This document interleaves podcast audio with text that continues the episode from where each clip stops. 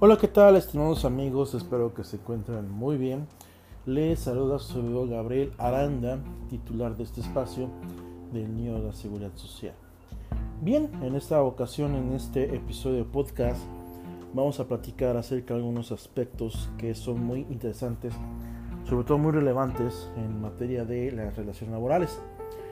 Esos aspectos justamente son aquellos donde los trabajadores tienen sus famosísimos, dicho famosísimos porque debemos de saberlos todos, los derechos ARCO. Acceso, rectificación, cancelación y oposición. Los derechos ARCO se encuentran consagrados, en este caso son parte de los derechos fundamentales, que se encuentran eh, fundamentados y eh, consagrados en, la segunda, en el segundo párrafo del artículo 16 constitucional. Estos derechos ARCO que también están regulados, en este caso, por la Ley Federal de Protección de Datos Personales en posición de los particulares. Y obviamente en cada uno de los estados debe haber una ley al respecto. Y pues más que nada por eso es, eso es importante. Bien. ¿Por qué son importantes los derechos ARCO, damas y caballeros? Es importante porque a través de ellos los trabajadores pueden tener un derecho adicional, en este caso, en materia laboral. Como cuál es ese derecho, ese derecho adicional? Precisamente ahorita que estamos en, estamos en temas de pandemia, en este caso que estamos en temas de justamente del tema del virus COVID-19 que se dio desde el mes de febrero, por finales de febrero, al día de hoy, que en este caso estamos ya en mayo, bueno, ya casi por finalizar mayo, son, en este caso, cuando el Consejo de Salubridad General en su acuerdo que dio a conocer el pasado 31 de marzo en el Diario, Oficial de Federación, eh, que hace mención de personas vulnerables. ¿Quiénes son las personas vulnerables? Los trabajadores, obviamente, que son personas vulnerables, nos dice justamente que son aquellas que, aquellos que tienen alguna enfermedad persistente. Enfermedades persistentes como diabetes, hipertensión, ya sea pulmonar o ya sea en este caso este, arterial, eh, tiene alguna enfermedad cardíaca, alguna enfermedad de algún otro tipo, insistimos que es en este caso este, enfermedad eh, eh, preexistente. Bien, y hay quien dice, en este caso, quien dice en la práctica general de los recursos humanos, hay quien dice que los trabajadores tenían que haberme dicho, cuando se dio el cierre de las empresas y sobre todo cuando mandamos a casa a las, a las personas que son vulnerables, se tenía que haber dicho que los trabajadores me dijeran si están enfermos o no, y es una realidad, no es cierta. ¿Por qué no es cierta? Da la casualidad que en la Ley Federal de Protección de Datos Personales en posición de los particulares, nos dice su artículo 3, en su artículo 9, sobre todo su artículo 9, que toda aquella persona titular de derechos, este, en este caso de, perdón, de datos personales, en especial los datos sensibles, me tiene que dar su consentimiento para ocupar estos datos sensibles. ¿Cuáles en este caso los datos sensibles? Los datos sensibles son aquellos que me van a conocer alguna enfermedad persistente, algún, bueno, en este caso el origen étnico, origen racial, si tiene alguna preferencia sexual diferente a la heterosexual, si tiene alguna creencia religiosa en especial, alguna afiliación, alguna eh, creencia, en este caso política, etc. El detalle, damas y caballeros, es de que cuando nosotros eh, aceptamos un trabajador por decimos, sabes que ya te voy a contratar, estás con nosotros, ya, ya fue aceptada tu propuesta de trabajo, perfectamente lo puedo, lo puedo en ese caso autorizar a que trabaje con nosotros. El punto es que al momento que le hago su contrato de trabajo, tiene que llenarme el trabajador, bueno, llenarme y hacer eh, por escrito, con su consentimiento expreso de por medio, lo que es el aviso de privacidad. El aviso de privacidad, damas y caballeros, es un documento, en este caso lo puedes checar en la misma ley que estamos mencionando, es un documento que tiene que llenar la empresa, en este caso la persona jurídica, el patrón persona física, patrón persona moral, patrón persona jurídica como tal, es obligatorio, ya sea para actividades comerciales, ya sea para actividades de cualquier otro índole, y en especial en materia fiscal, por supuesto, en materia laboral, por supuesto.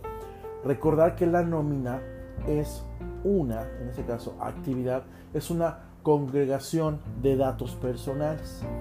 Hay quien dice en la práctica profesional, en la práctica del derecho civil, que todas las personas tenemos famosos atributos de la personalidad.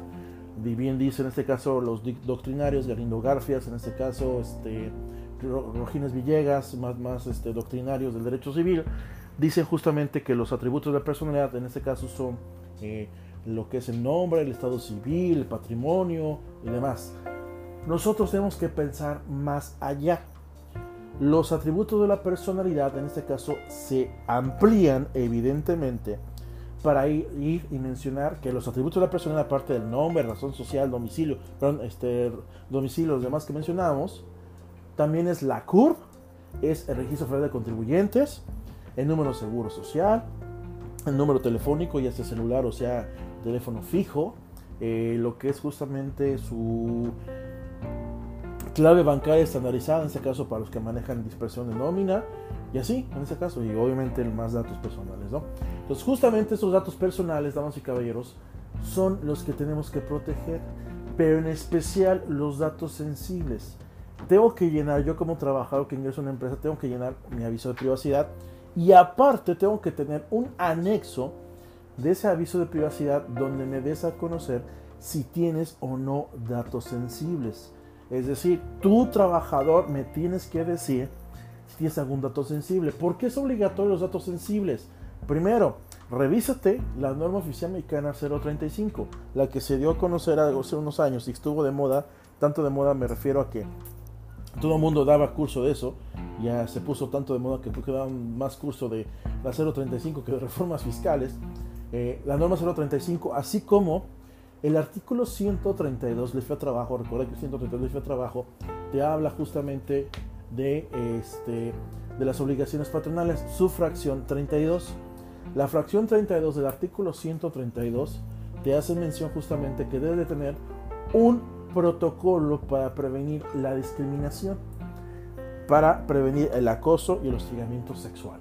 Este protocolo evidentemente es obligatorio desde el 1 de mayo de 2019, correcto. Pero aquí cabe destacar algo y es muy importante tenerlo en cuenta, dama, a, caballero, amiga, amiga. Es muy importante porque el mismo protocolo te puede mandar a traer una norma mexicana, la famosa norma mexicana NMX R025, que es la de igualdad laboral.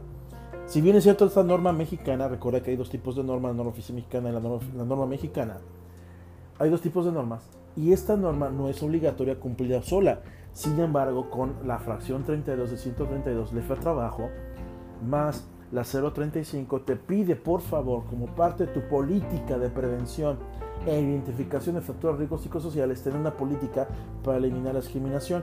Dentro de esa política para eliminar la discriminación justamente es tener tu anexo del aviso de privacidad, el anexo de los, de los datos sensibles. Si tú tienes este aviso de privacidad, tienes que anexarle los datos sensibles. Si tú hubieses tenido del verbo, tenías que haberlo hecho, como parte del sistema de cumplimiento, el aviso de privacidad con datos sensibles, créeme que en ese momento, ya que estamos por regresar de la famosa pandemia, créeme que ya no tenés problema para saber quién está enfermo y quién no está enfermo. No tienes que irle preguntando a cada trabajador justamente si tiene diabetes, si no tiene diabetes, porque esta es una información que es obligatoria en ese caso, eh, tanto por la Ley Federal de Protección de Datos Personales como tu protocolo para evitar discriminación, como tu norma 035. Por eso es necesario en este caso el aviso de privacidad más que nada para la protección de datos personales. ¿Y qué más que le agreguemos en este caso? Los datos sensibles. Así que esa es una parte que tenemos que revisar, damas y caballeros, el aviso de privacidad de datos sensibles. Obviamente, si tienes dudas, si tienes alguna pregunta, si tienes algún comentario, por favor, házmelo saber. Eh, te recuerdo mi página, la página que es elnioseguro.com. Ahí puedes encontrar información al respecto. O si no, por con toda confianza, me puedes mandar un correo, ya sea a consultas arroba aletgas, consultas arroba aletgas.com.mx. Alet, en este caso A, L, E, D, gaz.com. O si no, también puedes en este caso este, mandar un WhatsApp. Recuerda que también te puedo contactar, me puedes contactar a través de un WhatsApp 272 166 0097. Repito, teléfono WhatsApp 272 166 0097. Sí, que estimadas amigas, estimados amigos, eso es un punto que tenemos que tener en cuenta para las relaciones laborales, que es el aviso de privacidad. Así que por este capítulo es todo. Muchísimas gracias por tu atención y seguimos en este caso produciendo más capítulos en Niño Seguro, en este podcast que tenemos para todos ustedes. Gracias por su atención.